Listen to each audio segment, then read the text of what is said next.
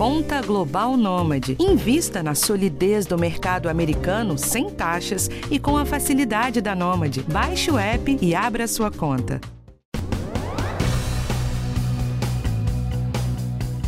Os casos de dengue seguem aumentando no nosso país e causando mortes que poderiam ser evitadas. Desde o primeiro dia de janeiro deste ano até a gravação desse podcast, dia 19 de fevereiro, o Brasil já tinha perdido 113 pessoas para a doença e outros 438 óbitos estavam sendo investigados por suspeita de terem sido provocados pela dengue. A primeira epidemia de dengue no nosso país aconteceu no início dos anos 80 e de lá para cá a doença segue de forma continuada.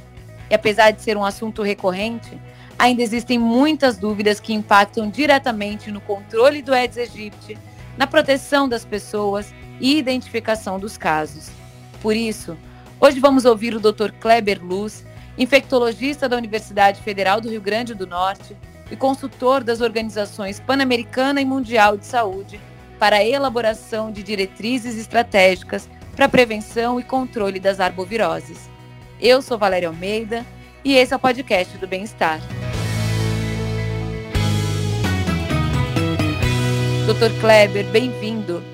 Obrigado pelo convite para participar desse podcast, discutindo essas informações sobre dengue e outros arbovírus. Para começar, queria muito que o senhor falasse para a gente onde a gente tem falhado como sociedade para chegar nessa situação que estamos vivendo, mesmo convivendo com a dengue há quatro décadas. De fato, a convivência da, da sociedade com os arbovírus remonta de muito mais do que essas quatro décadas. A gente conta essas quatro décadas que é a reintrodução do Aedes aegypti aqui no nosso país, no Brasil, e o início da transmissão, assim, de uma forma muito intensa, dessas doenças transmitidas por esses mosquitos, que são os arbovírus, como a dengue, a zika e a chikungunya. Então, essa doença só vai acontecer se houver a presença do mosquito porque basicamente essa é a única forma de transmissão que causa uma repercussão na sociedade de forma intensa. Obviamente que existe outras formas de transmissão, mas sem significado de importância para a sociedade. Então, o que é que falha? Né? O que é que falha é que as casas continuam permitindo a produção dos criadouros, que é aquele jarrinho de planta, aquela cisterna aberta, a caixa d'água que não está coberta, o pneu que está no meio da rua, os descartáveis que são acumulados no lixo. Então, tudo isso permite a proliferação da fêmea do mosquito, porque ela vai lá, coloca os ovos, surgem as larvas, da larva vira o mosquito adulto, o mosquito alado, e ele vai transmitir a doença. Então, basicamente, a sociedade não entende a sua importância e também não colabora no controle do mosquito. Por outro lado, tem a questão dos gestores. Então, o gestor municipal, o gestor estadual, o gestor federal, que não dedicam é, as suas ações de uma forma importante, no sentido de fazer o controle, porque muitas vezes não é só a gente controlar o jarrinho de água, mas há a necessidade de captura das larvas, a necessidade do uso de medicamento para matar larvas, são larvicidas, e muitas vezes até o uso do fumacê para o controle quando há muito mosquito na sociedade. Então, a distribuição dos inseticidas por parte do governo federal é fundamental para o controle dessas doenças. Doutor, nós recebemos muitas dúvidas de ouvintes para o senhor responder e eu gostaria de começar com essa daqui, enviada pela Elizabeth. Eu gostaria de saber por que a dengue é tão preocupante.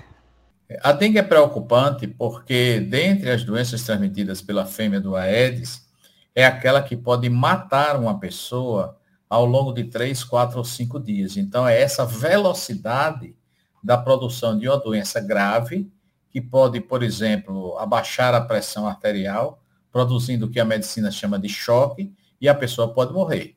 Então, um indivíduo absolutamente saudável, como, por exemplo, uma criança de 6, 7 anos de idade, que está lá brincando na escola, completamente saudável, desenvolve um quadro de febre, dores musculares, dores articulares, e no quinto dia faz um choque, uma queda de pressão e pode morrer. Então, por isso que a dengue, de todas as doenças transmitidas pelos mosquitos, é de fato a mais importante. Depois, porque ela produz um número quase infinito de doentes, levando a um congestionamento do todo o serviço de saúde público e privado. E as pessoas, muitas vezes doentes, elas também faltam ao trabalho, faltam à escola, gerando uma repercussão do ponto de vista de absenteísmo ao trabalho e à escola de uma forma muito significativa. Então, a dengue é, de fato, uma doença preocupante. Outra pergunta que tem a ver com a gravidade da dengue foi enviada pela Beth, doutor. Eu gostaria de saber se a dengue é perigosa só se pegar pela segunda vez? Quando a gente tem dengue, qualquer dengue deve ser considerada perigosa. Todavia, quando a gente tem dengue pela segunda vez, esse perigo aumenta, porque a pessoa perde a capacidade de controlar os vírus que estão na circulação, que estão circulando na corrente sanguínea.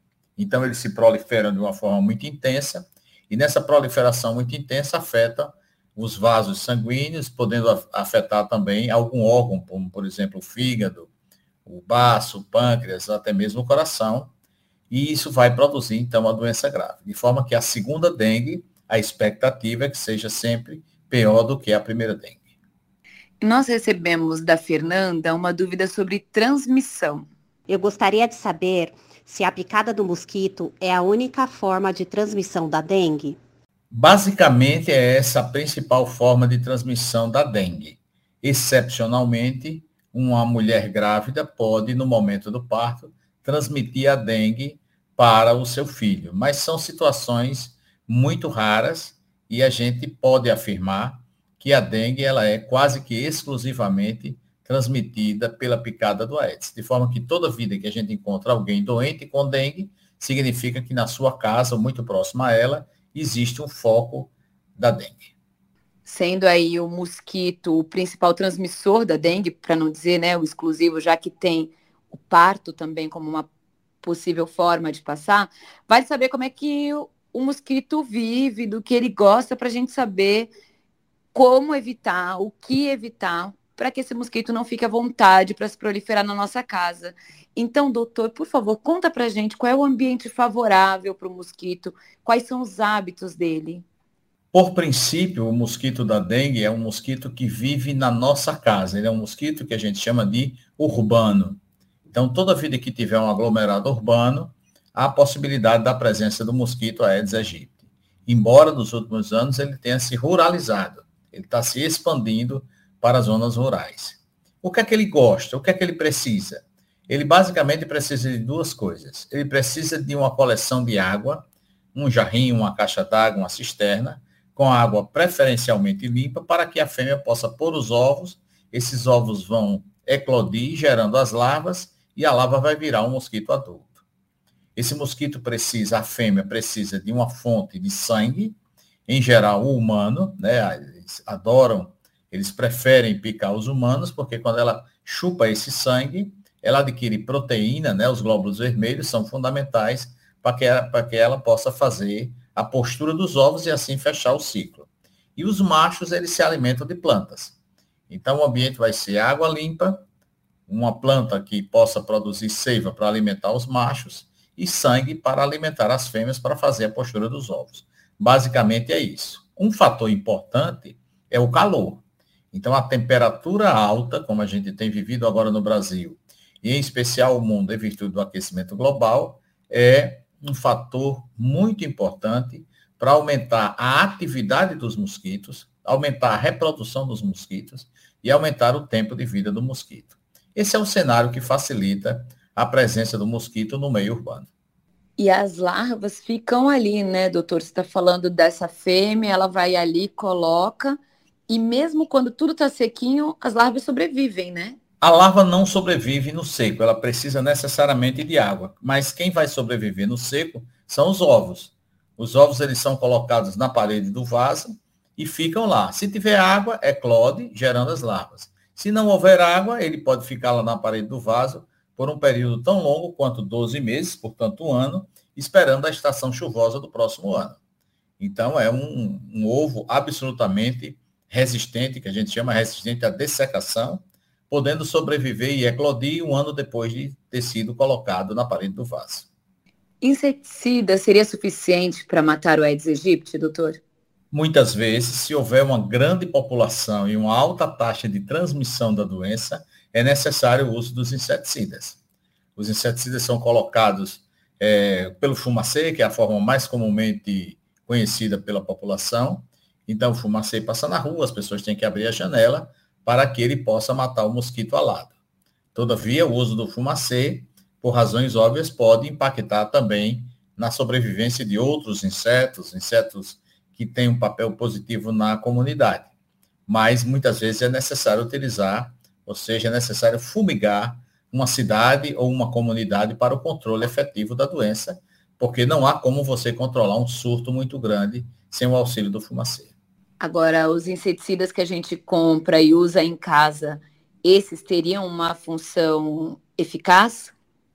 Embora qualquer inseticida possa matar o mosquito da dengue, para o uso do inseticida há de ter um uso programado. Eu não posso detetizar a minha casa e o vizinho não. Então isso não funciona porque rapidamente essa população de mosquito vai ser reposta e mais uma vez eu vou ter o um mosquito na minha casa. Então você precisa usar o larvicida, porque é aquela substância que vai matar a larva. Precisa usar o inseticida para matar o mosquito alado. O mais importante é o uso do larvicida. E o larvicida tem que ser usado em todo o bairro. Não adianta eu querer me proteger sozinho. Isso é absolutamente ineficaz e absolutamente não recomendado. Agora, além de eliminar os focos nas nossas casas, um jeito de se proteger do mosquito também é usando repelente. A partir de que idade o repelente é recomendado e que componentes a gente deve procurar em um repelente, doutor, pensando em afastar o Aedes aegypti? O repelente, ele pode ser utilizado, por exemplo, por um turista que vem visitar uma zona de transmissão, porque ele vai ficar no Brasil, por exemplo, por uma semana, duas. Para alguém que vive aqui, por exemplo, que vive na cidade do Rio de Janeiro, onde há uma transmissão quase que permanente é, da dengue, é, não se recomenda o uso de repelentes, porque aquilo é um custo extremamente elevado e você vai ter que usar o repelente várias vezes ao dia. A exceção a essa regra são as mulheres que estejam grávidas. Toda gestante deverá utilizar repelente durante toda a gravidez. E você vai observar qualquer repelente vai ser eficaz, vai ser seguro, não tem nenhum repelente que não seja seguro. Eles devem ser evitados nas crianças muito pequenas. E você vai ler na bula do repelente o tempo de ação. Se ele necessitar de, uma, de você repassar o repelente a cada 6, 8 horas, você vai ter que utilizar esse repelente conforme está indicado na bula. Mas todos os repelentes é, autorizados para uso comercial no Brasil pelas agências é, de saúde pública podem ser utilizados sem nenhum tipo de problema. Nos últimos dias, a substância icaridina começou a ser muito falada como um componente importante para afastar o Aedes aegypti. Isso tem sentido, doutor? Tem que ter icaridina? O ideal é, em relação aos repelentes, você usar qualquer tipo de, pode usar qualquer tipo de repelente. Não tem uma recomendação é, especial para um determinado tipo de substância para repelir é, os mosquitos. Nós recebemos aqui uma dúvida do Milton, que é bem comum, e saber essa resposta pode fazer toda a diferença. Eu queria saber, para mim, para passar o protetor solar, eu passo antes ou depois do repelente da dengue? Se você usa cotidianamente esses tipos de produto, como protetor solar, o ideal seria você primeiro passar o protetor solar e em seguida usaria o repelente dos mosquitos. Perfeito. E o repelente precisa ser repassado várias vezes ao dia, como o senhor disse aqui, e de quanto em quanto tempo seria o ideal, doutor? Isso vai variar de cada repelente. Então, na bula do, do tubinho, não é? Eles vão recomendar o intervalo que você deve utilizar. Então, a cada seis horas, a cada oito horas ou a cada duas horas, depende da recomendação de cada produto. Tem que seguir a recomendação, tem que seguir, como se diz, a bula do produto. Agora, uma vez com a doença, muita gente não consegue identificar se é dengue. É o caso da Telma que enviou essa pergunta. Tenho 50 anos, é, estou há três dias com, com dor no corpo, dor de cabeça, dor nos olhos. É, e eu, que, eu queria tirar uma dúvida, eu gostaria de saber se é dengue, ou se é um resfriado mesmo, ou se é somente, é, ou é Covid, né? Porque, como dizem, que é tudo parecido com resfriado e tudo, então, no caso, eu estou três dias hoje assim. Aí eu gostaria de saber o que poderia ser isso. Como regra, as doenças respiratórias, portanto, a gripe ou resfriado comum, é, logo algumas horas após o início da febre, a pessoa começa a ter tosse, espirro e uma coriza. Na dengue não vai acontecer. Na dengue você vai ter febre e à medida que as horas passam, começa a ter as dores musculares e as dores articulares. Então, se a ouvinte tem febre, dor articular, ou seja, dor no corpo, dor nos músculos, possivelmente ela estaria fazendo um quadro de dengue e deveria observar os próximos sinais, que seria, por exemplo, uma dor de cabeça importante, uma dor atrás do caroço do olho, ou o surgimento, por exemplo, de manchas. Mas o mais importante quando a pessoa tem dengue é observar os sinais de alarme, porque esses sinais podem ser indicativos de que as coisas não estão evoluindo bem. E a pessoa pode vir a complicar e morrer. Então, se aquela criança ou um adulto, ou mesmo um idoso, tem o quadro compatível com dengue desenvolve uma dor abdominal importante, um sangramento quando vai escovar os dentes, um sangramento nasal, que a medicina chama de epistaxe, foi evacuar, saiu sangue, ou a criança fica muito largada, ou a pessoa apresenta três, quatro episódios seguidos de vômito, isso são sinais de alarme e a pessoa deverá imediatamente procurar uma unidade de saúde para ser prontamente atendida. Ele não pode sentir os vômitos às duas da manhã e só ir ao médico às seis da manhã, porque isso pode ser tarde demais. E com relação a isso, o Vinícius e a Thaís estão com a mesma dúvida, doutor. Eu gostaria de saber o que fazer se eu tiver com sintomas de dengue. A primeira coisa a fazer é procurar uma unidade de saúde para ser consultado.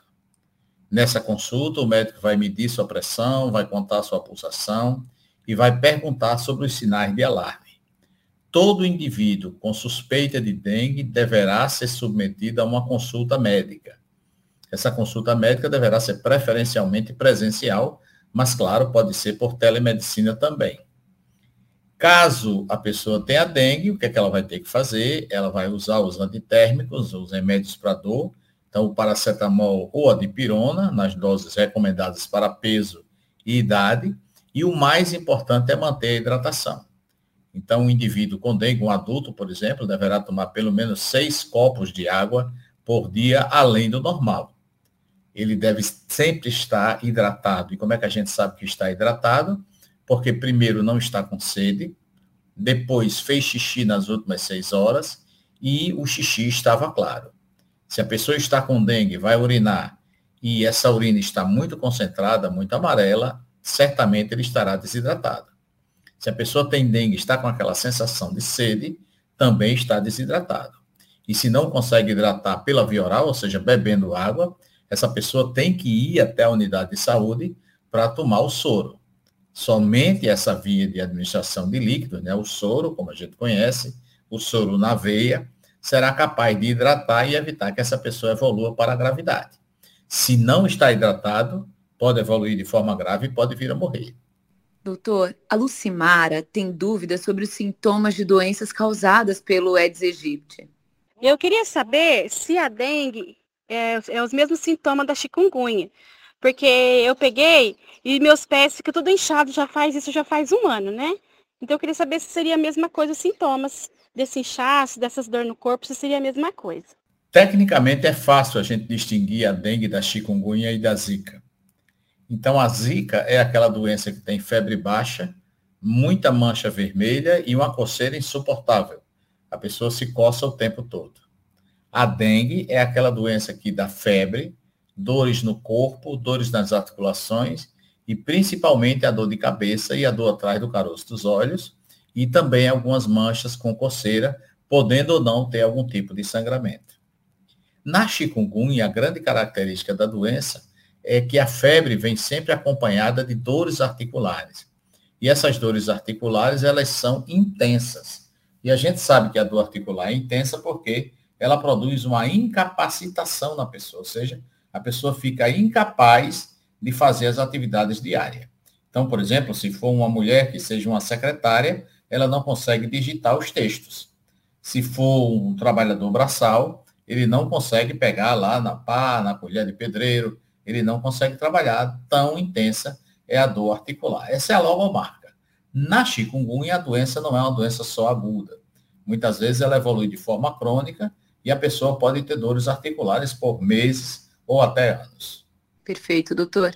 Agora, o José Wilson quer saber sobre o tempo do vírus no nosso corpo. Recentemente peguei a dengue. A dúvida que eu tenho é quanto tempo o vírus permanece no corpo. É, se é assim que passar já você já está imune ou tem algum tempo do vírus ainda continuar no corpo? Vai variar de, de caso a caso, mas normalmente o vírus está no sangue cinco dias os sintomas podem estar presentes de 7 até 10 dias. Lembrando que antes de adoecer, por dois dias, o vírus já está na circulação sanguínea. Agora, nessa pergunta, doutor, ele falou sobre estar imune. Existe um tempo de imunidade, de imunização, ou a pessoa se recupera e já pode pegar dengue novamente? Normalmente, quando a pessoa tem dengue, ela vai permanecer por um período, em geral, até seis meses, sem adquirir outra dengue. Existe uma defesa, uma imunidade contra todos os tipos de dengue. Então, se eu tiver dengue agora em fevereiro, então, pelos próximos seis meses, eu não deverei ter outro tipo de dengue. Todavia, passado esse período, em especial um ano ou dois anos após, eu certamente, se tiver um novo sorotipo circulante, eu correrei o risco de adoecer. Doutor, sempre que uma doença ganha destaque, várias receitas circulam nas redes sociais e em grupos de mensagens, e uma delas chegou para Maria e ela resolveu checar aqui no podcast do Bem-Estar. Eu gostaria de saber se que estão dizendo por aí que limão é bom para o tratamento da dengue, é verdade? O limão não tem nenhum efeito sobre o vírus da dengue. Se você quer usar o limão como um auxiliar no tratamento da dengue, pode fazer na forma de limonada, porque aí sim, né, o líquido que você tomar vai ser importante para evitar a perda de líquido e a desidratação. Mas a casca do limão, propriamente dita, é absolutamente desprovida de qualquer efeito sobre o vírus da dengue. Portanto, jamais deverá ser usada como medicamento. Para finalizar, temos a dúvida da Kellen sobre vacina. Sou de Porto Alegre, Rio Grande do Sul, e gostaria de ter a informação do infectologista se a vacina servirá para todas as idades, bebês, adolescentes, idosos, e se terá alguma contraindicação. Basicamente, a vacina ela é eficaz para pessoas acima de 4 anos. No Brasil, ela foi liberada de 4 até os 60 anos. As criancinhas muito pequenas, portanto, aquelas abaixo de 4 anos, a vacina não funciona bem. Portanto, até o momento, não adianta querer vacinar essas crianças pequenas.